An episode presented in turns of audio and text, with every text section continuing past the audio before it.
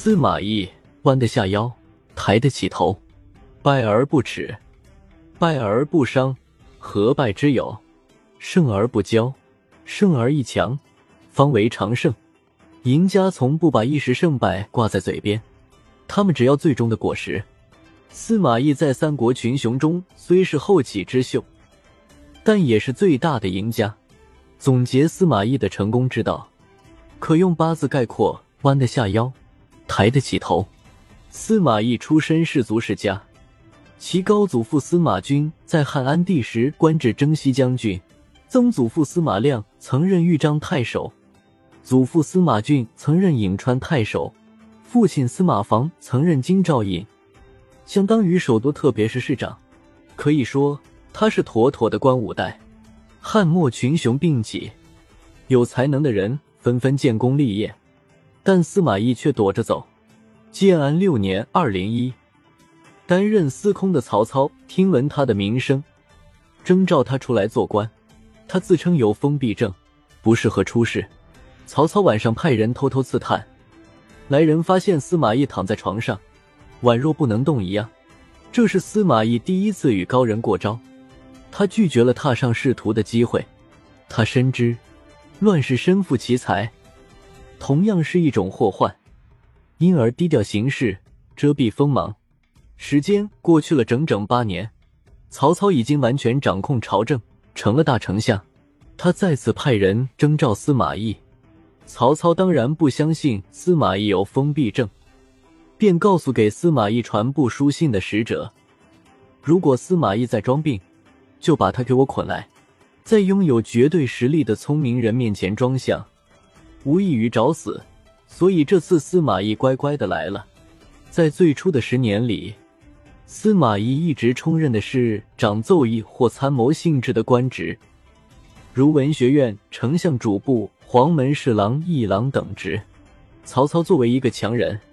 有独特的人才管理模式，一方面招纳各种牛人加入自己的团队，另一方面又将可能挑战自身权威，并可能借助自身资源发展壮大的强人清除出局。从人脉共有的角度来说，在一个团队中，中层管理者是团队运行的实际操控者，他既是团队最高管理者的下属，又是下层员工的领导。也就是说。他与最高层的领导共同拥有下层资源和人脉。司马懿出身河内郡望族，祖辈数代为高官，是汉末士大夫中的顶流，因而有巨大的影响。曹操将他吸收进自己的团队，既要用其才智，又要防止他成为竞争对手。相比较而言，对于那些在战场上厮杀的将军，无论是能独当一面的于禁。还是能冲锋陷阵的张辽，只要根据贡献不断晋升就可以，管理起来相对容易些。在曹操的团队中，司马懿并非唯一的士族顶流，比如陈群，出身颍川陈氏，堪称士族阶层的扛把子。同样，曹操最初给他的任命也是属官，司空西曹苑。其发迹路径与司马懿有着高度的相似性，虽然升迁速度比司马懿快得多，但出长的多是意识和监察。这就是说，曹操无法避开士族顶流，他需要士族的代言人与自己共同创业，因而不会将注意力只放在司马懿一个人身上。司马懿也意识到曹操对自己是士族顶流的忌惮，因而既在合适的时候为曹操献奇谋。同时又夹着尾巴做人，保持低姿态。当然，姿态低并不代表闲着。他与曹操的儿子曹丕建立了良好的关系，并将之作为自己发展道路上最重要的投资。在曹丕被立为世子，也就是曹操的继承人这个过程中，司马懿是智囊团成员之一。曹丕称帝后，作为回报，他任命司马懿为尚书。后来转督军、御史中丞，爵封安国乡侯。我们再来拿他和陈群做个比较。曹丕称帝时，晋陈群为尚书仆射，加侍中，喜尚书令，爵封颍乡侯。陈群与司马懿的封爵一样，都是乡侯，职位上都是以朝臣身份辅佐政务为主。无论是魏文帝曹丕的时代，还是曹丕之子魏明帝曹睿的时代，司马懿的做法都是弯低腰，尽好下属应尽的义务。他很清楚，文帝、明帝所掌握的政治资源和人脉优势，对他都是碾压性的。只要他有任何不轨和妄动，一纸诏令就能使他丧失所有。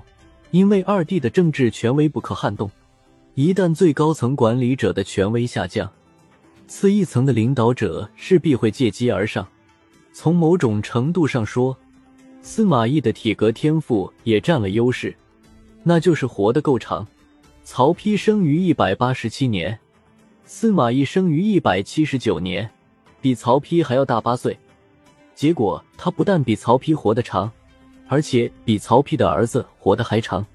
可能曹家的基因在曹操这里出了问题。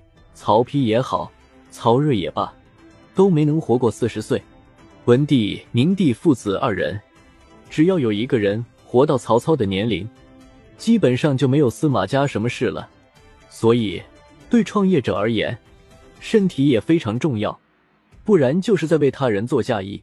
尽管文帝、明帝时代司马懿扮演的仍旧是弯腰打工的角色，但还是有区别的。在曹丕时代，司马懿要么担任朝臣，要么留守后方，从未拥有大军团的统兵权。可见曹丕和其父曹操一样。对司马懿仍旧适用，但也防范。在明帝时代则不一样，蜀汉方面来犯，明帝会派遣司马懿抵御蜀汉；孙权来犯，明帝会派司马懿抵御孙权，公孙渊自立为王。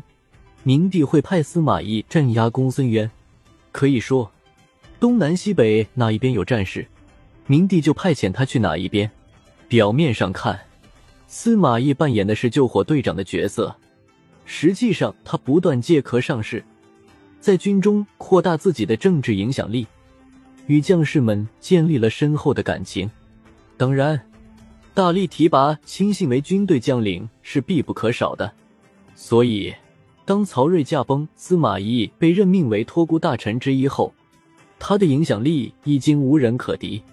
但他依旧韬光养晦，因为他在等待一个机会，那就是曹氏政权的权威下降。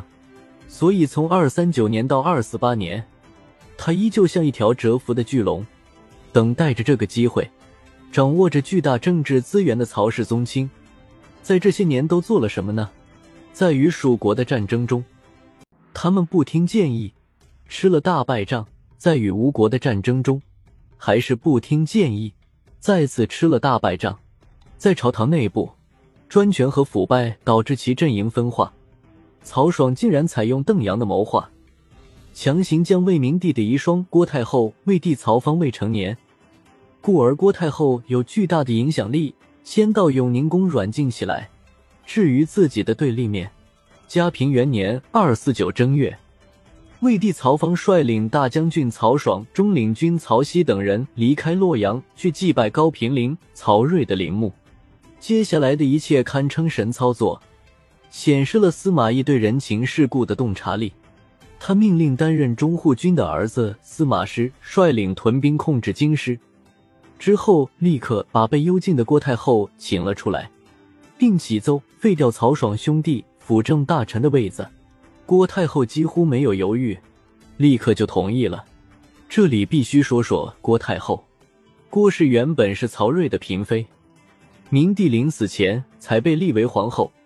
这实际上是曹睿死前的顶层设计。《三国志》中记载：“执三主幼弱，宰辅统政，欲夺大事，皆先自起于太后，而后施行。”郭太后有最高的顾问权限。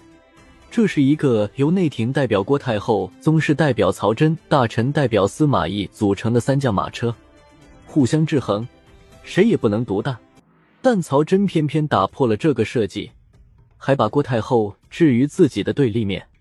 司马懿很清楚，身为外戚的郭太后一直在等待机会，所以迎奉郭太后出来后，他立刻就获得了支持。当时留守京师并在军队中有影响力的朝廷大佬大有人在，比如大司农桓范、司徒高柔、太仆王冠、太尉蒋济等。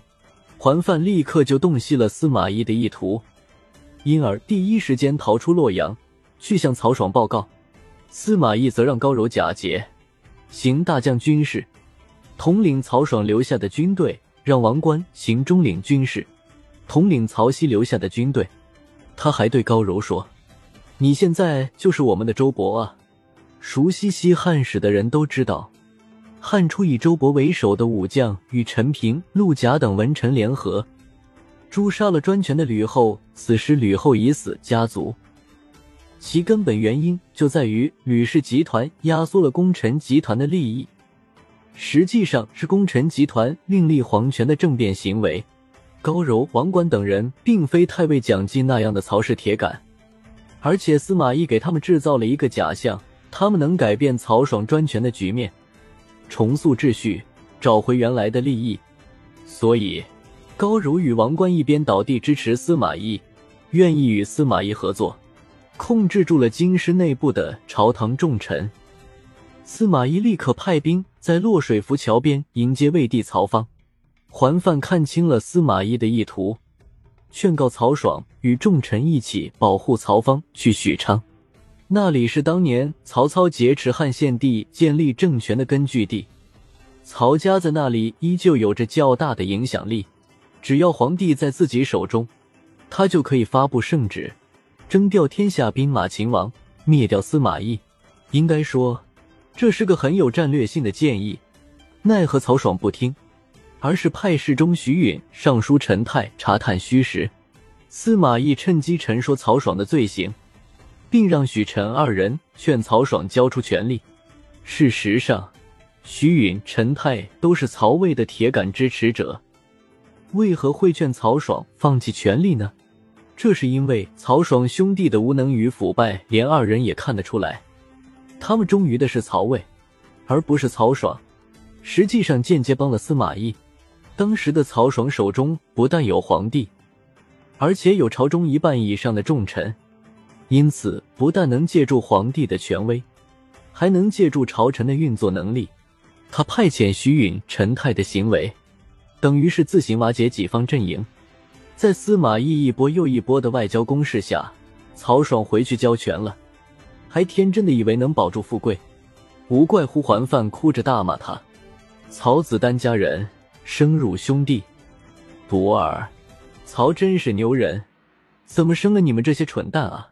皇帝和朝臣们回归京师后，司马懿立刻下令抓捕了交权的曹爽，并灭了其亲信何晏、丁密、邓阳、毕轨、李胜、还范三族。此时，司马懿依旧扮演着汉初功臣消灭诸吕的正义者的角色。毕竟，很多大臣还是曹魏政权的拥护者。在此次政变中，作为领导者，司马懿获得了更加尊崇的地位。但他再次放低姿态，称兵不上朝。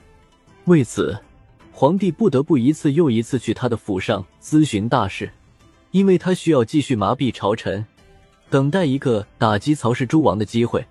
机会很快就来了。车骑将军王陵见魏帝曹芳对司马懿言听计从，司马家的府邸俨然朝廷中枢，因而密谋拥立楚王曹彪为皇帝。准备再来一次政变，司马懿立刻行动，上奏皇帝灭了王陵三族，并命令有司讨论曹彪的罪行，逼得曹操留下的这个鹦鹉的儿子自杀。司马懿借口曹魏分封到各地的诸王不利于正统，因而将他们全部迁到邺城，并命人监视，不准互相交流。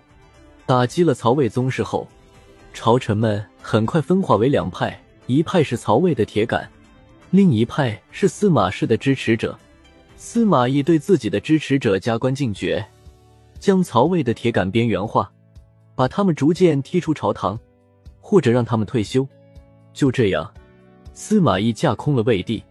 此时的司马懿俨然当年的曹操，只是他没有接受丞相的任命，也没有接受加九锡这几乎就是给篡位者准备的的特殊礼节，就去世了。他的影响力留给了两个儿子司马师和司马昭，最终在司马家的第三代司马炎手中，改朝换代得以实现。司马懿的一生中，最重要的一点就是弯的下腰杆。对曹魏的前三个大佬曹操、曹丕、曹睿自不用说，对能拉拢利用的朝臣们，他仍然如此，保持低姿态，一则麻痹了敌手。二则让盟友接受了自己，但在该抬头的时候，司马懿也毫不畏缩，而是果断出手，展现了其性格中的另一面。